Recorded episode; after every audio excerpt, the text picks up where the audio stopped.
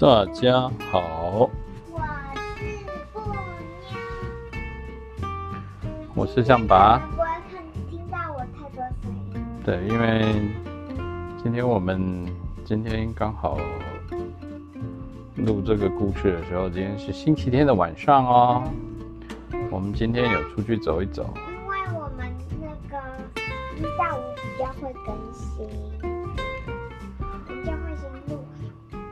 好的，第尼尔斯奇儿旅行记第十三章，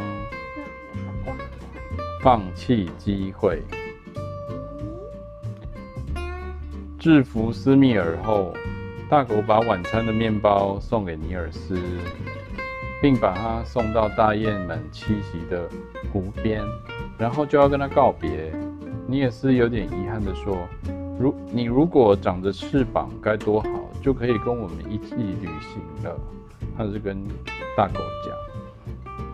大狗爽朗的大笑起来说：“不要为我担心，这的野狗首领是我的老朋友，我早就想要投奔他了。”说完，大狗朝尼尔斯友好的摇摇尾巴，转身就消失在了夜晚当中。第二天，尼尔斯跟阿卡报告了昨天晚上发生的事。大家听说尼尔斯密尔被抓起来了，都松了一口气，纷纷赞叹。对，纷纷赞叹尼尔斯的勇敢和智慧。看门的狐狸，对不对？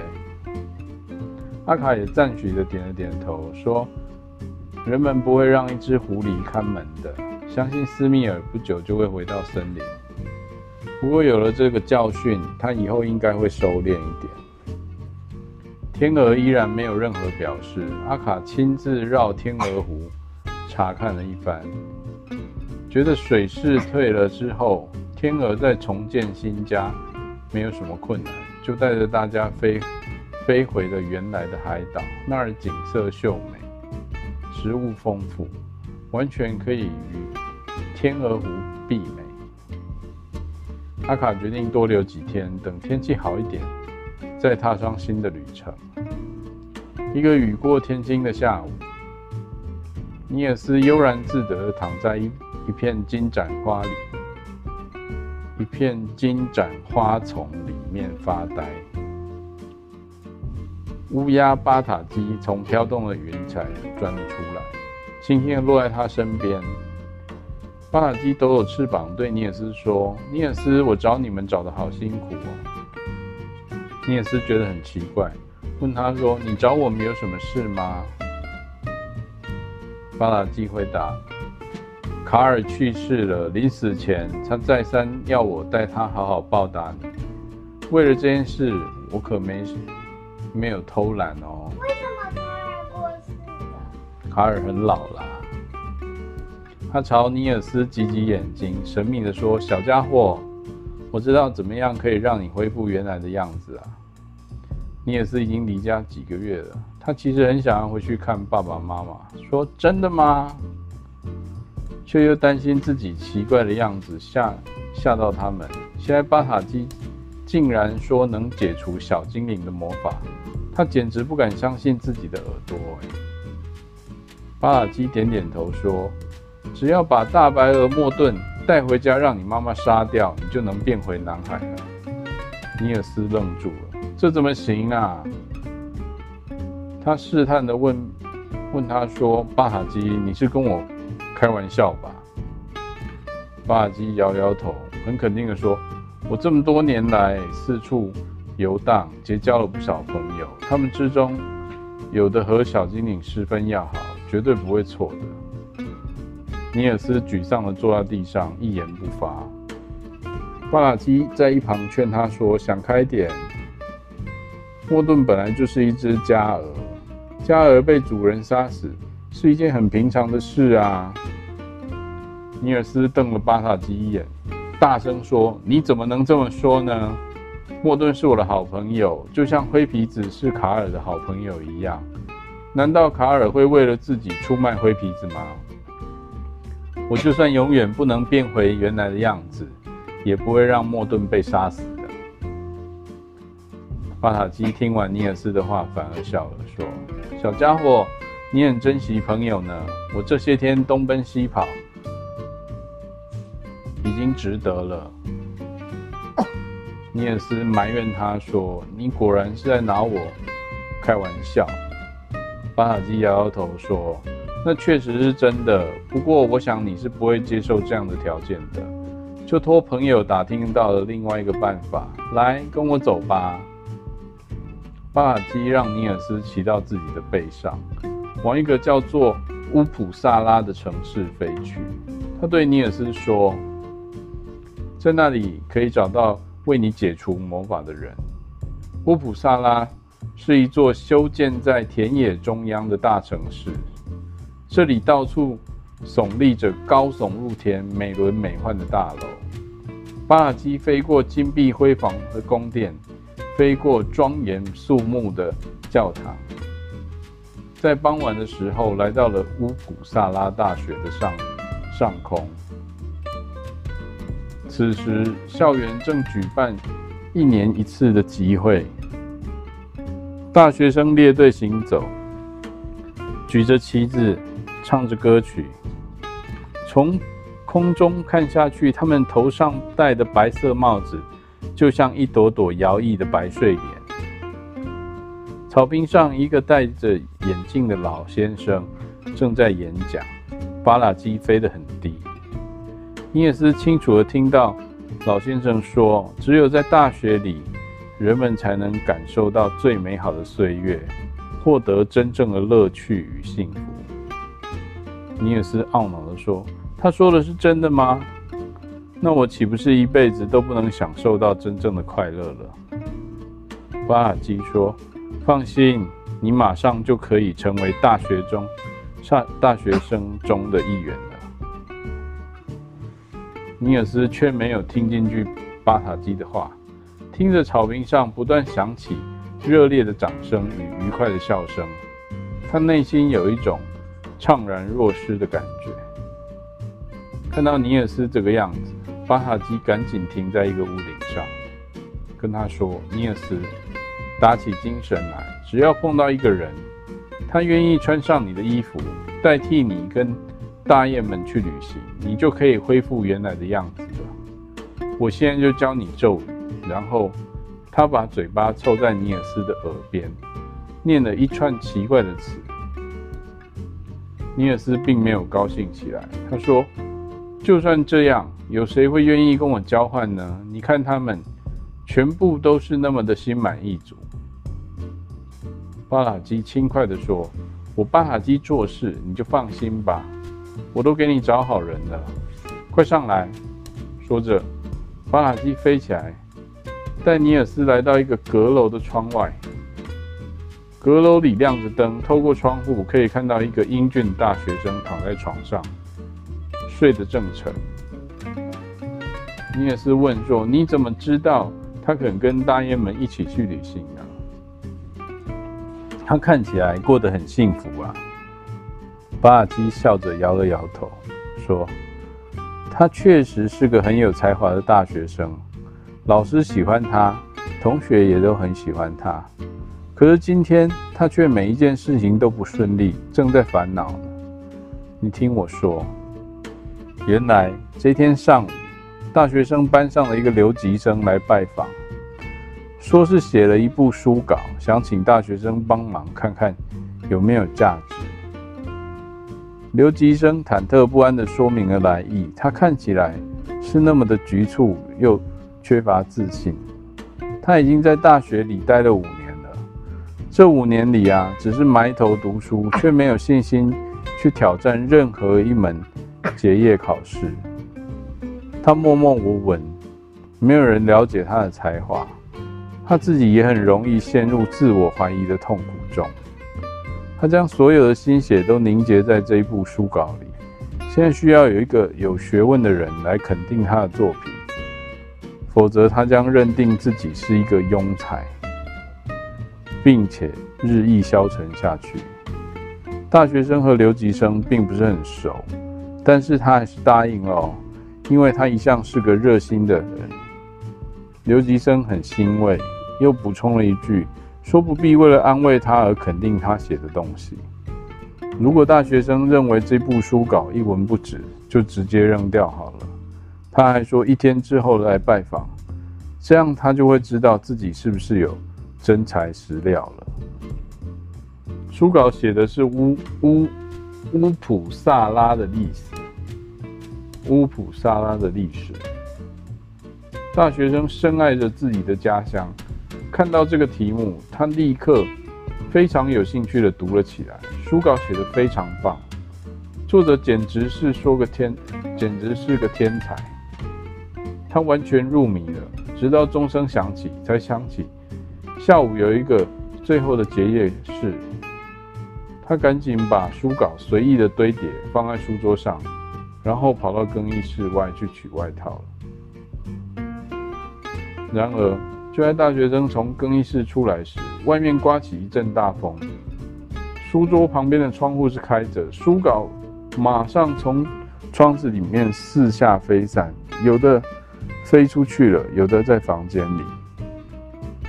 大学生急忙跑过去，用手按住了书稿，可惜只剩下十多张纸了，其余的早就飘走了，不知所踪。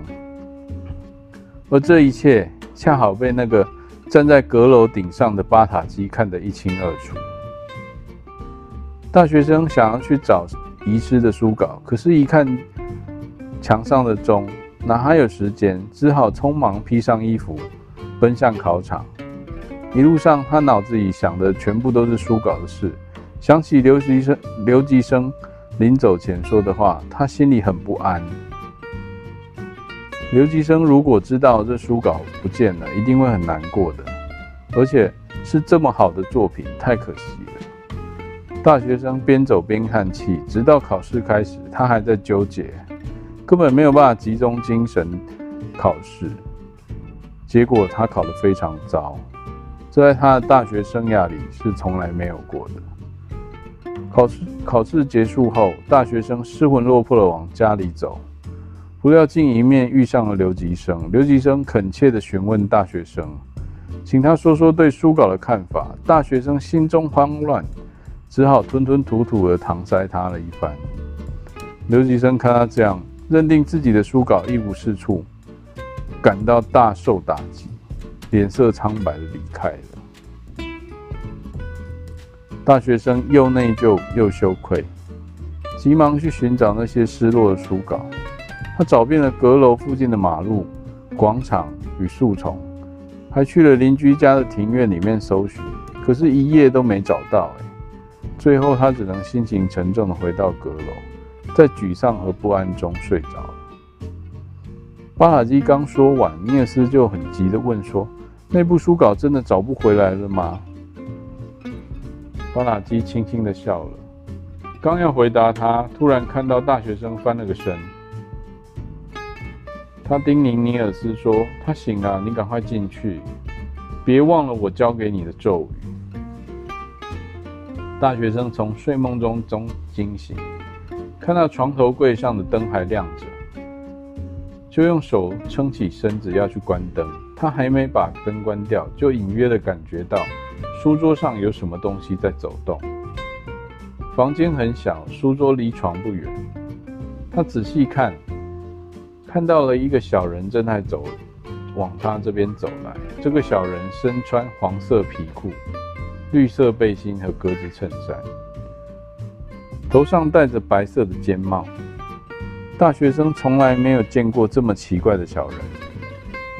起初被吓了一跳，但小人的样子很可爱，看上去没有一点恶意，他也就不再那么害怕了。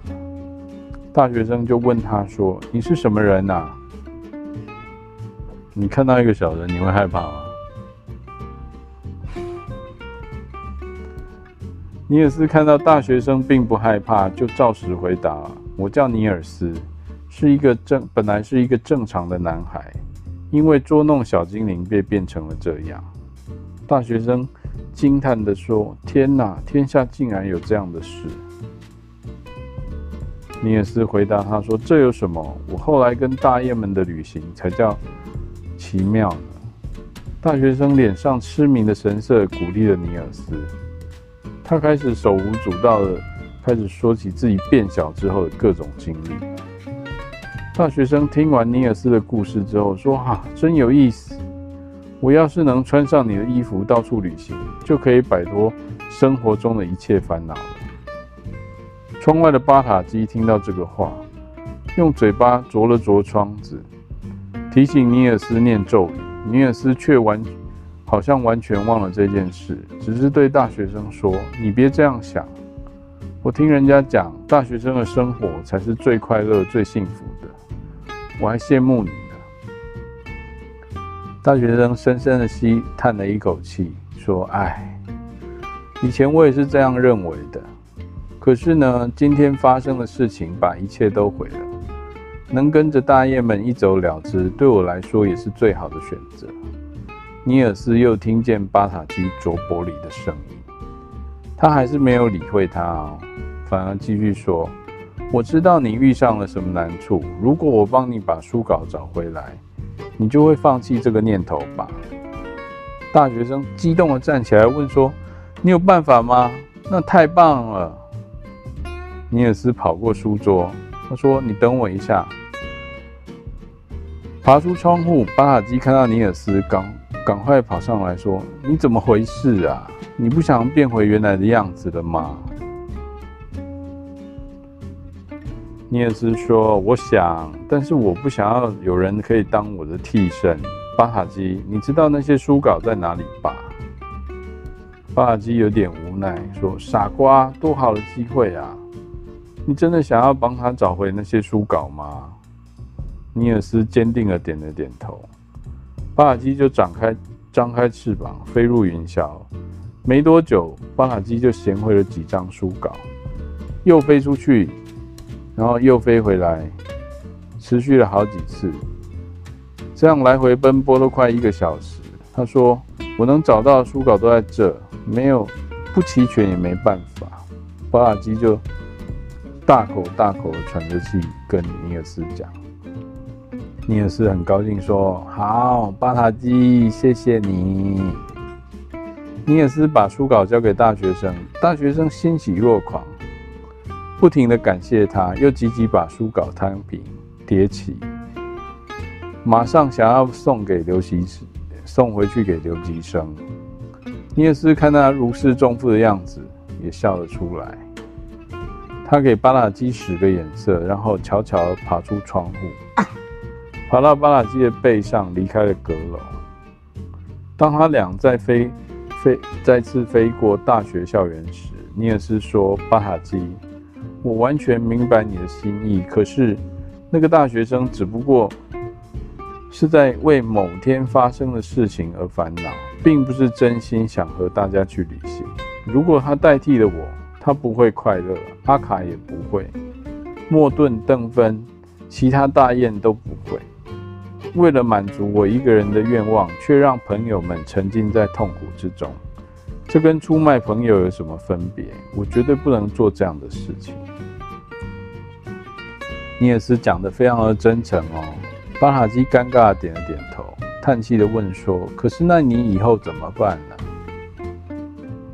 尼尔斯回答：“没关系，能跟莫顿、阿卡他们一起旅行，我已经很快乐了。”尼尔斯。整个就是一个很棒的小孩耶。巴塔基被这种豁达的精神给感染了，他张开双翅，在天空中划出一道优美的弧线，全力向大雁们栖息的海岛飞去。哦，原来是他这个城是真的有，是瑞典中部的一座城市，在首都斯德哥尔摩的北边。乌普萨拉，乌普萨拉大学是瑞典及整个斯堪的纳维亚半岛最早的大学。